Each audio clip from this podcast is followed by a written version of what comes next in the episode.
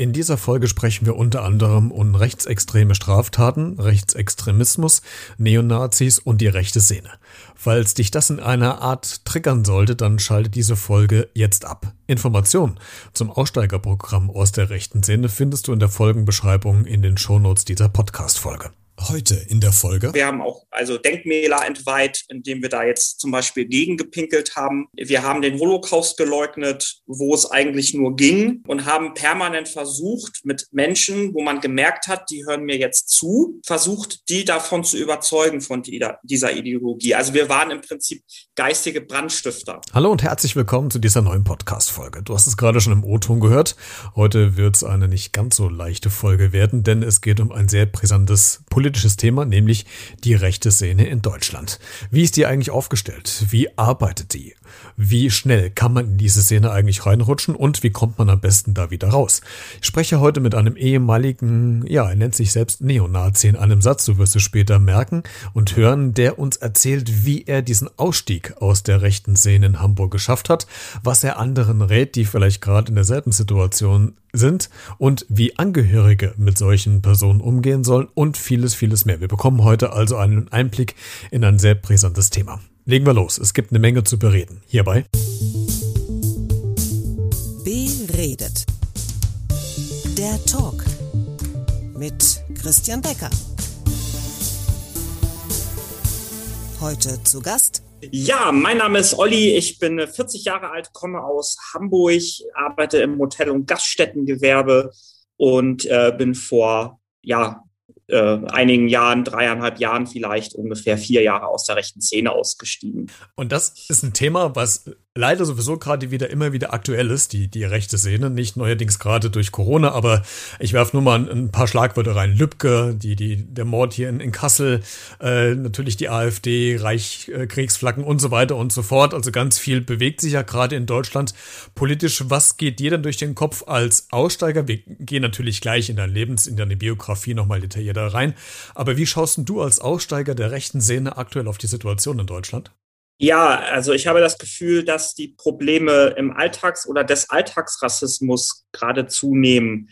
Also ähm, was die AfD ja gut hingekriegt hat, ist, äh, dass sie versuchen, rechte, äh, äh, rechte Themen ähm, salonfähig zu machen. Dabei benutzen sie eine recht äh, seriöse Rhetorik, die sind eloquent ähm, und was sie halt einfach tun, sind so Angstthemen zu streuen. Also alles, was den Menschen Angst macht, davor warnen sie, dadurch bekommen sie Zulauf, also Angst vor äh, geflüchteten Menschen, Angst vor der Ehe, für äh, gleichgeschlechtliche Ehe.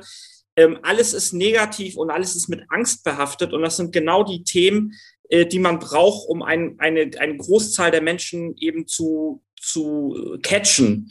Und ähm, das löst natürlich in anderen Menschen, also dieses Hören und die sich auch in dieser Bubble bewegen, löst es natürlich etwas aus. Und sie bekommen dann das Gefühl, wir müssen uns jetzt wehren, wir müssen etwas tun. Und ähm, das führt in der allerschlimmsten Konsequenz schrecklicherweise auch zu Morden wie an Walter Lübcke.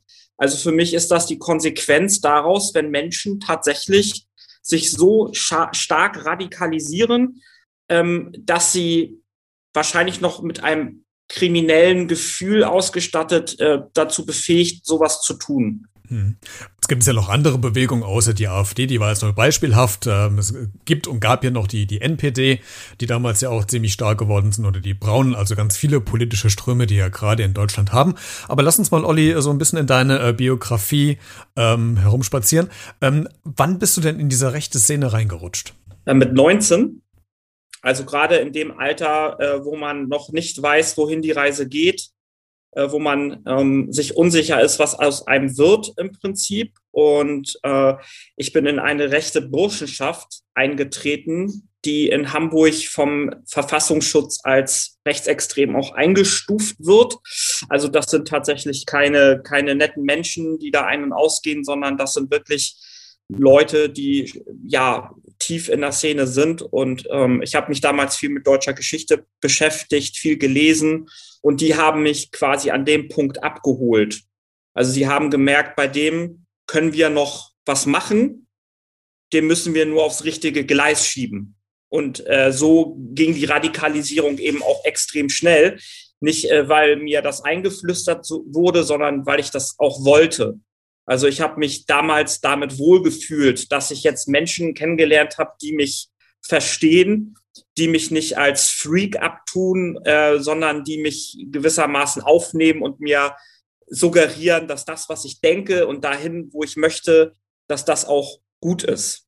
Das klingt ja jetzt, als ob es ziemlich leicht wäre, in diese Szene reinzurutschen, wie du es ja gerade schon gesagt hast. Was war denn der, der Anker da oder dieser Impuls oder die Kontaktaufnahme, hast du zu dieser Burschenschaft Kontakt äh, aufgenommen oder sind die irgendwie auf irgendwelche Art und Weise auf dich zugekommen? Es muss ja irgendeinen Punkt gegeben haben, wo diese erste Kontaktaufnahme ja zustande gekommen ist. Ja, das war praktisch der Freund eines Freundes. Ähm, ich habe mich in meiner Ausbildung, in meiner ersten Ausbildung mit einem Gesellen angefreundet. Also ich habe Bäcker gelernt und einer der Gesellen äh, der auch älter ist als ich, ähm, mit dem habe ich mich dann unterhalten und dann geht das eine zum anderen. Der hat dann gemerkt, oh, der interessiert sich für Geschichte und der hat so sehr konservativ, sage ich jetzt nochmal, also sage ich diplomatisch, sehr konservative Ansichten.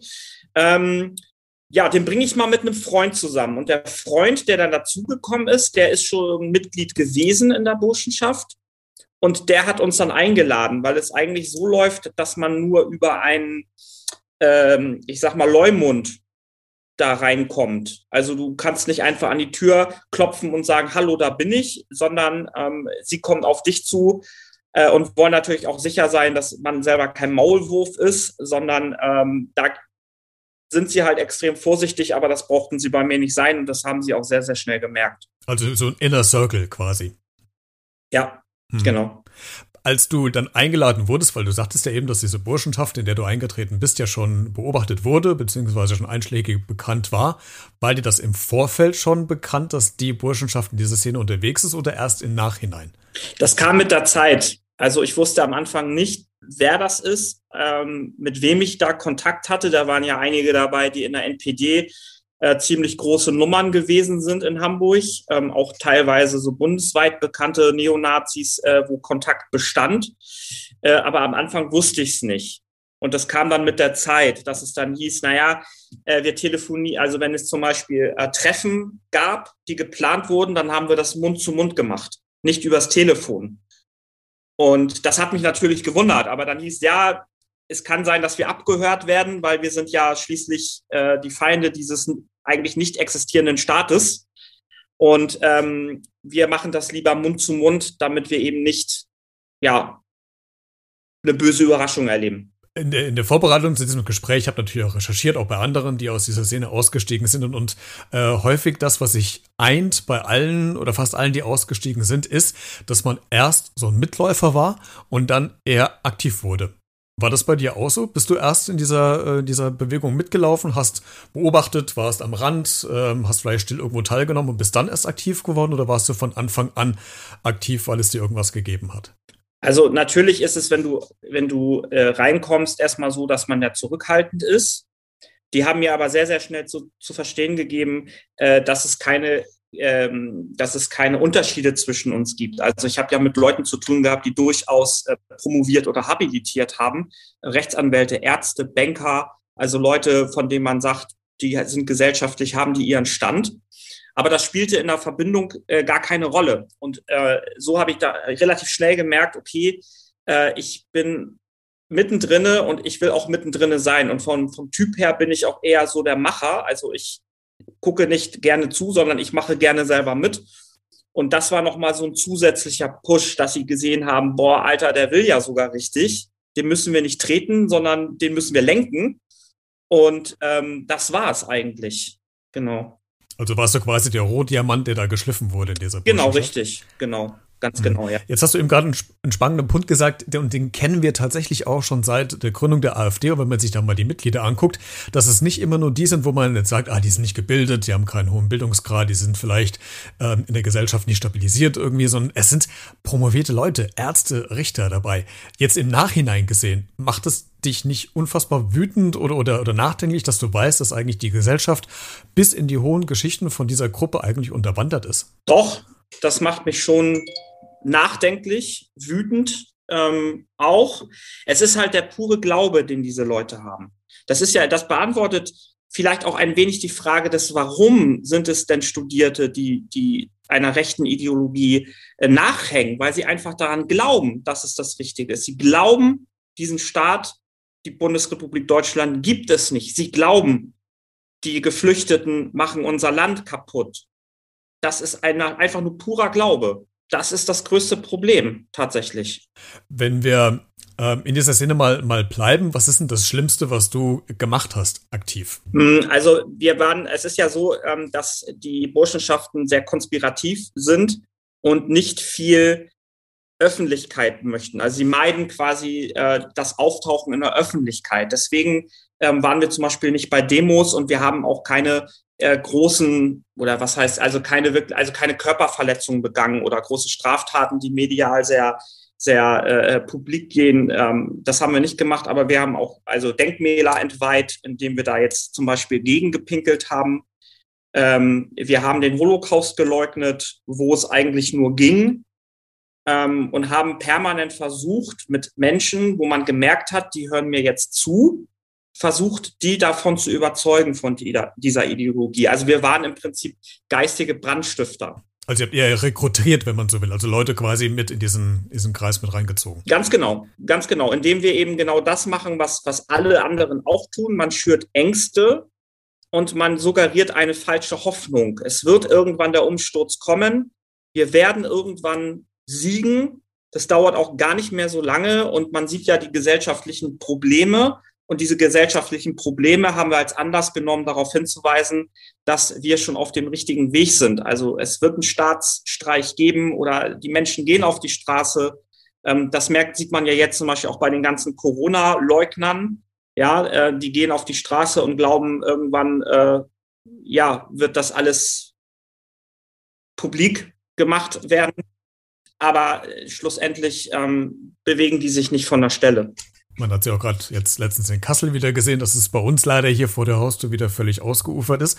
Ähm, lass uns mal bei dem Punkt der, der Sprache und bei der Rhetorik bleiben. Das ist ja, äh, du hast es eben gerade schon äh, gesagt, ein gern gewähltes Instrument, nämlich diese Sprache bewusst einzusetzen, um halt Leute äh, für Themen zu sensibilisieren, beziehungsweise für sich einzufangen vielleicht. Und äh, das macht die AfD leider ja ähm, auf eine Art und Weise, die schon sehr perfide ist, nämlich immer mal provokativ was raushauen dann wieder sagen, war nicht so gemeint, dann wieder mit Begründung kommen, in der Politik muss halt mal hart gesprochen werden. Äh, wenn du mal so deine Zeit zurückbekommst, hast du irgendwann gemerkt, dass du selbst die Sprache, die du eigentlich vorher gesprochen hast, jetzt gar nicht mehr sprichst und dass du dich komplett verändert hast? Also jetzt im Nachhinein?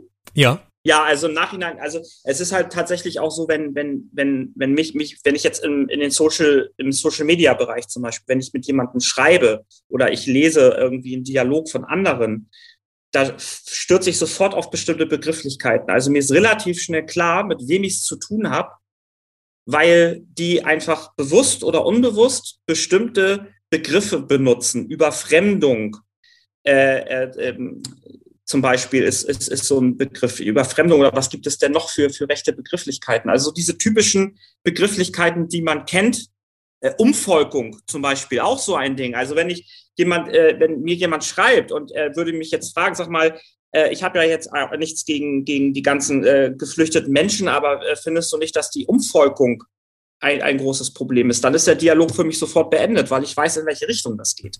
Und das ist, da, da kann mir doch einer sagen, was man will. Auch wenn dann so ein Gauland sagt oder eine Weidel, es ist nicht so gemeint, aber nur Hand aufs Herz, die wissen doch, was die tun. Und das ist doch genau so gemeint, wie sie es gesagt haben. Natürlich ist es genauso, wie sie es gemeint haben, aber sie bekommen ja ihre Bühne. Ja, sie stehen ja jedes Mal dadurch in den Medien. Sie sind im Zentrum des öffentlichen Interesses. Und dann ist es natürlich leicht, sich dann hinterher hinzustellen und zu sagen, äh, für die, die es gerne hören wollen, ja, also das war ja jetzt gar nicht so gemeint oder wir meinten das anders oder ganz beliebt ist ja auch, wenn Sie sagen, wir wurden von der Presse falsch zitiert oder aus dem Kontext heraus falsch zitiert. Aber der eigentliche Punkt, was Sie möchten, Sie erreichen mit den Botschaften genau die, die Sie auch erreichen wollen. Und ihnen ist auch klar, dass die Entschuldigung, dass die Menti bei den Leuten auch so verstanden wird, wie es eben gemeint ist, nämlich nicht ehrlich. Aber warum schaffen das denn die Medien dann nicht, denen keine Plattform mehr zu bieten? Das ist ja die logische Konsequenz. Also wenn das dahinter steckt, dass sie durch ihre Sprache die Aufmerksamkeit haben wollen, die sie auch kriegen, auch medial gesehen dann natürlich publiziert wird und äh, das über alle großen Mainstream-Sender natürlich läuft, warum kann man einfach nicht sagen, okay, den geben wir keine Plattform mehr? Ja, das Vielleicht naiv gefragt, aber das wäre die, die logische Konsequenz daraus eigentlich. Ja, das ist ein ganz, ganz, ganz großes Problem. Da gibt es verschiedene Blickwinkel, die man betrachten muss. Auf der einen Seite leben wir in einer Demokratie, in einer pluralistischen Gesellschaft und müssen uns mit einer Partei auseinandersetzen, die im Deutschen Bundestag und in allen Landesparlamenten sitzt. Also eine äh, auf der Rechtsgrundlage äh, existierende und legitimierte Partei. Und ähm, die, das andere Problem ist, wenn, wenn die äh, Medien die nicht einladen würden, müssten sie sich im Prinzip äh, vorwerfen lassen, sie würden ein, ein, ein nicht, also ein, ein kritischen, eine kritische Partei ausgrenzen. Und das wollen sie natürlich nicht tun. Sich das, also ne, die AfD ist ja jetzt keine mini kleine Partei, sondern äh, die AfD ist eine Größe, mit der man tatsächlich rechnen muss. Und ich bin der Meinung, ähm, und deswegen bin ich dafür, dass man die AfD gar nicht ausgrenzt und auch immer zu solchen Talkshows einlädt. Äh, wir dürfen denen gar keinen Freiraum geben. Denn wenn die nicht mehr eingeladen werden, ziehen sie sich in die sozialen Netzwerke zurück. Äh, sie vergiften da. Und ähm, was ich interessant finde, und deswegen bin ich ja so dafür, dass sie überall eingeladen werden, sie zeigen in dem direkten Dialog mit anderen Politikern, wie unfähig sie eigentlich sind. Ja, sie werden nicht, sie werden nicht analog in der wirklichen Welt, werden sie nicht mit dem konfrontiert, was bei denen in der, äh, nicht richtig läuft im, im, im Kopf. Oder ne, man sieht es doch immer wieder äh, äh, in Talkshows, wo dann die Alice Weidel das Studio verlässt, wo ein Alex Gauland beispielsweise gar keine Antworten hat, wo ein Meuten mal von links und mal von rechts redet, Hauptsache irgendwie konform und daran erkennt man doch auch. Oder ein, ein anderes Beispiel, wenn ich das kurz sagen darf bei Markus Lanz mit Kevin Kühnert und mit dem äh, Reil von der AfD, wo Kevin Kühnert diesen, äh, wie heißt er mit Vornamen, weiß ich jetzt gar nicht, den Reil einfach. Ich, ich weiß auch nicht mehr. Aber ich habe das auch gesehen und, und ich fand das super, wie, wie der den verbal zerlegt, weil er hat, und das eint alle, er hat überhaupt keine Argumentationsgrundlage. Ich glaube, das war diese Diskussion, als es auch, er ist immer wieder auf diese Bergwerkleute zurück äh, oder kommen wegen Arbeiter, äh, weil er die Arbeiter versteht. Also, und er konnte auch keine Vorschläge machen zu Renten. Also im Grunde enttarnt sich ja die, die AfD in solchen Gesprächen ja selbst und demontiert sich selbst, weil man merkt, da steckt nichts dahinter und sie versuchen ja, die Gespräche immer wieder so zu lenken, dass es wieder so allgemeine Floskeln sind und immer wieder auf andere Personen äh, zurückzukommen.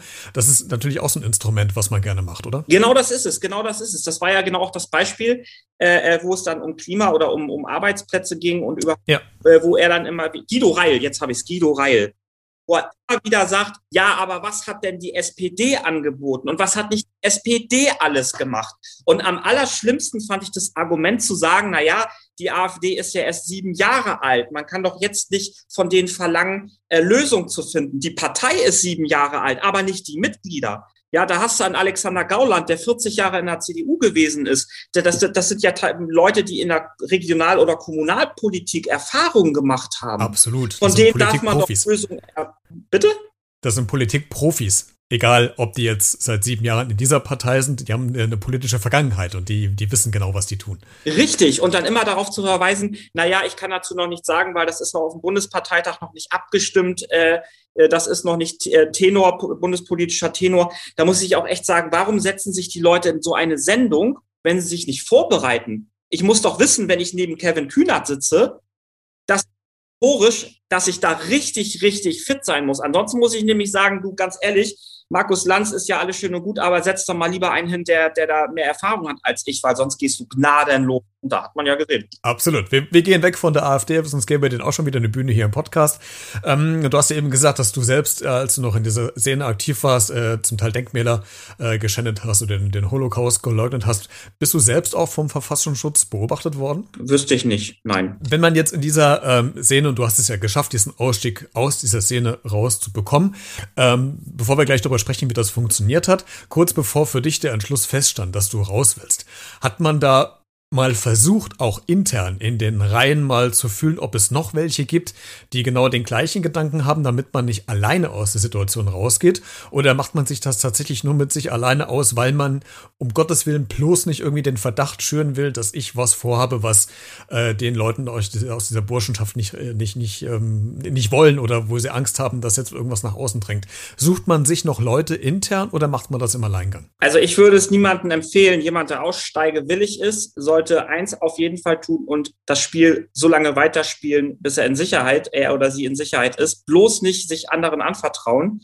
äh, weil das kann ganz übel nach hinten losgehen. Also wenn man da in militanteren, in, in gewaltbereiteren Strukturen ist, ähm, dann kann es da auch schon sein, dass es lebensgefährlich wird. Und ähm, ich selber bin ja nur ausgestiegen, im, im, im, im, ersten Moment ausgestiegen, weil ich rausgeschmissen wurde. Also ich bin nicht freiwillig gegangen, sondern ich wurde gegangen.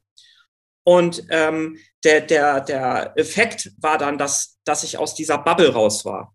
Ich wurde nicht mehr indoktriniert. Ich hatte niemanden mehr, der von mir äh, bestimmte Sachen erwartet, die ich sagen oder denken soll. Und dann begann das eigentliche Umdenken überhaupt erst in, in, in der Zeit. Also dadurch, dass die äußeren Einflüsse weg gewesen sind, ähm, haben sich mir langsam ja, um metaphorisch zu sprechen, die Augen geöffnet, wie so ein Blinder. Du machst die Augen auf langsam, nur wenige Konturen, siehst du, dann kommen ein paar Farben dazu und irgendwann kannst du richtig sehen. Das ist dann der, der letzte Moment. Aber ähm, der Prozess an sich des Ausstieges ist ein ganz langwieriger, schleichender. Das ist zäh wie Honig. Das dauert ewig. Wenn du das nicht begleitet machst, dann dauert es wirklich ewig. Warum bist du rausgeschmissen worden? Ich bin zur Bundeswehr gegangen. Und die Bundeswehr ähm, galt in den Kreisen, man glaubt es kaum, aber es war wirklich wahr, äh, als, eine, als die Hilfsarmee der amerikanischen Besatzungsmacht, also eine Armee ohne Ehre. Und wer sich der Bundeswehr anschließt, der hat ebenfalls keine Ehre. Und ist somit dann quasi raus aus diesem Kreis. Und ist, und ist raus und dann ist es tatsächlich auch so, du bist dann auch eine Persona non grata. Also dich darf niemand mehr äh, grüßen, wenn man auf der Straße sieht, du darfst keinen Kontakt zu jemandem haben und die anderen auch keinen Kontakt mehr zu dir. Und da erübrigt sich auch die Frage, ob ich jemand hätte noch mitnehmen können oder so, weil ich nicht mehr an die Leute ran. Jetzt hast du eben gesagt, dass es unter Umständen, falls man sich anvertrauen könnte, für einen auch lebensgefährlich werden kann. Bist du jetzt in Sicherheit?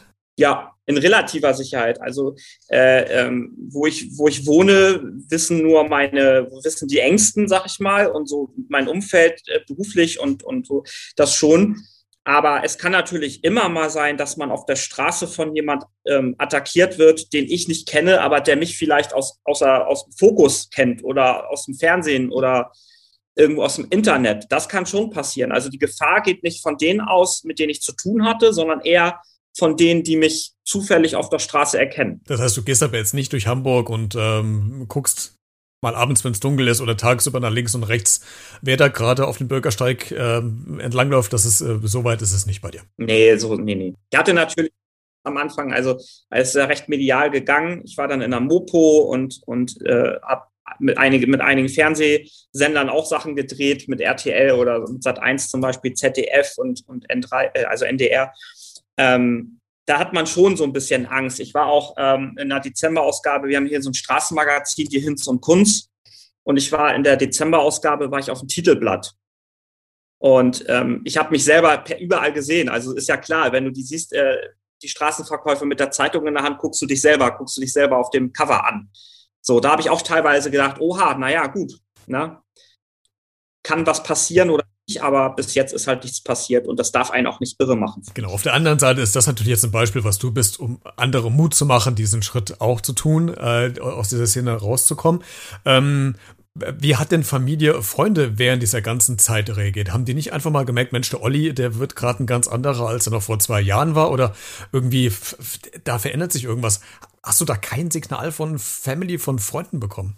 Freunde hatte ich dann nur noch in der Szene.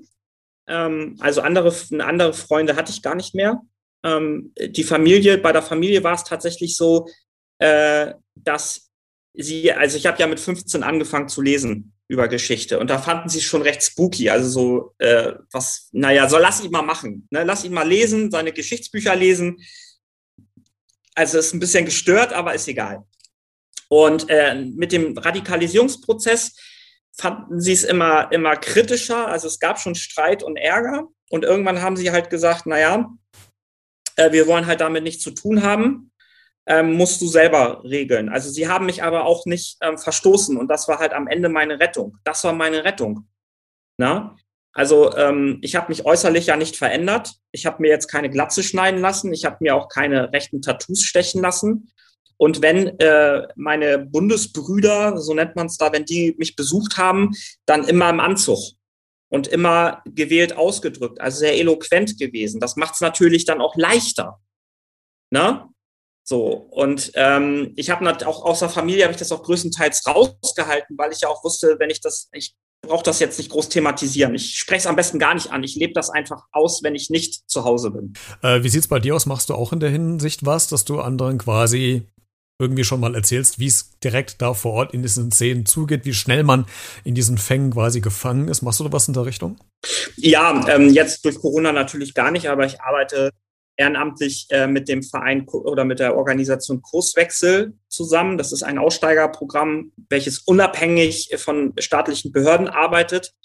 Ähm, mit denen, über die zum Beispiel gehe ich dann auch mal an, an, an Berufsschulen oder an Hochschulen spreche mit Schülerinnen und Schülern, mit Studierenden und ähm, versuche sie ja da aufzuklären. Ähm, ich bin aber kein Sozialpädagoge. Also das, also das, die wirkliche Präventionsarbeit müssen ausgebildete Sozialpädagogen mit eben Schwerpunkt auf das Thema machen. Ich kann nur aufklären und von meinem Weg erzählen. Das tue ich auch. Äh, und ein weiterer Aspekt ist, ich möchte kein Geld. Also ich möchte mich an meiner Geschichte selber nicht bereichern, und auch nicht damit Geld verdienen, dass ich früher mal Neonazi gewesen bin. Also alles, was ich dahingehend tue, mache ich umsonst, ähm, weil ich auch unabhängig bleiben will. Ne? Also ich habe immer, also man hat ja das Gefühl, okay, ich bekomme jetzt da Geld irgendwie, aber für das Geld erwarten die Leute auch irgendwas. Und ich bin ja nicht irgendwie aus der klassischen rechten Szene kein Rocker, stark tätowiert und ein Bulle so. Ne, ich sehe ja auch nicht aus wie ein Neonazi. Und was ich zu erzählen habe, betrifft eben äh, die emotionale Wegstrecke. Was hat es emotional aus mir gemacht? Ich habe ja keine Krawallgeschichten zu erzählen. Es geht einfach nur darum, was macht es mit dem Menschen? In den drei Phasen Einstieg, aus, äh, in drinne, also Einstieg, ähm, Verbleib und dann den Ausstieg sozusagen. Olli, letzte Frage. Äh, wenn diese Podcast-Folge online geht, kann ich mir schon mir jetzt schon vorstellen, die, das Gespräch nehmen wir gerade jetzt äh, im, im, März auf. Ähm, aber wenn die Folge online geht, wird auch der ein oder andere Kommentar auf den Social Media äh, Kanälen unter diesem Posting zum, zum Podcast-Folge dann auftauchen. Wie, wie gehst du denn mit äh, medial, mit, mit Hate Speech um oder hast du da tatsächlich glücklicherweise momentan überhaupt keine Berührungspunkte mit? Nee, momentan nicht. Berührungspunkte habe ich immer dann, wenn es wie jetzt durch so einen Podcast wie mit deinem äh, aktuell wird, dann ja. Ähm, ich lasse das nicht mehr an mich heran, diese Hate Speech-Geschichte. Ich weiß ja, aus welcher Richtung es kommt. Und ich denke auch, äh, meine Lösung ist im Prinzip, ähm, je mehr sie mich hassen, umso richtiger ist das, was ich tue. Und ähm, wirkliche Kritik zum Beispiel ähm, nehme ich von Leuten an, die es gut meinen, sag ich mal, und die ich auch irgendwo nachvollziehen und reflektieren kann. Aber dieses klassische Hate Speech, Drohung zum Beispiel und sowas, das ist, ja, so, sollen sie mal. Letz, letzte, letzte Frage. Was rätst du denn Personen, die jetzt auch gerade mit dem Gedanken spielen, falls sie das irgendwie hören sollten oder Familienmitglieder, die, äh, die das hören, wo sie den Verdacht haben, dass gerade der Sohnemann, die Tochter vielleicht in dieser Szene unterwegs ist? Was, was rätst du sowohl Angehörigen als auch Leuten, die vielleicht gerade den Ausstieg planen? Vielleicht nochmal zusammenfassend am Schluss. Also bei Familienmitgliedern ähm, kann man sich auch an, äh, an solche äh, Aussteigerprogramme wenden. Die helfen eben auch Familienangehörigen äh, damit umzugehen. Ganz wichtig ist halt, dass man versucht, die nicht umzustimmen, weil das löst eine, eine Abwehrreaktion aus. Ne, das bringt überhaupt nichts. Wenn es geht, ich weiß, das ist natürlich schwierig, immer zu, zu sich das zu wünschen, aber wenn es geht, dass die Familien äh, diese Person nicht verstoßen, dass sie sagen, okay, ich möchte jetzt mit dir, kann ich gerade nicht umgehen, aber wenn du der Meinung bist, du steigst da irgendwann aus, du willst zurück, dann hast du hier einen Ort, an den du zurückkehren kannst, weil das ist echt das Wichtigste. Das ist das Allerwichtigste, weil wenn ich keinen Platz habe, an dem ich mich verorten kann, wo soll ich hin? Wer fängt mich auf? Mit wem kann ich reden? Und ganz, ganz wichtig, das Allerwichtigste ist, sich auch an so ein Programm zu wenden. Die machen das ganz diskret, ganz unaufgeregt. Das geht alles in der Geschwindigkeit der Person, die aussteigen möchte oder die darüber nachdenkt, auszusteigen. Und dann geht es seinen Weg. Aber ähm, bloß nicht irgendwie Alleingänge groß versuchen, sondern wirklich zu versuchen, den Kontakt über Aussteigerprogramme äh, herzustellen. Und ähm, die helfen einem dann eben auch wirklich perfekt dabei. Ein schönes Schlusswort. Ich habe auch nochmal in dieser Podcast-Folgenbeschreibung in den Shownotes ein paar Links zu Aussteigerprogrammen reingesetzt, äh, unter anderem Exit. Das ist ja, glaube ich, eines der deutschlandweit bekanntesten Aussteigerprogramme, aber natürlich auch das, was du nochmal gesagt hattest. Olli, ich danke dir, dass du heute äh, dir die Zeit genommen hast, äh, offen über dieses Thema zu sprechen, was äh, natürlich immer noch leider in der Gesellschaft äh, vorrangig ist, gerade in aktuellen Zeiten. Und ich hoffe, dass ganz viele davon den Ausstieg finden, beziehungsweise erst gar nicht in diese Szene reinrutschen. Vielen Dank, dass du heute zu Gast warst und äh, bleib gesund.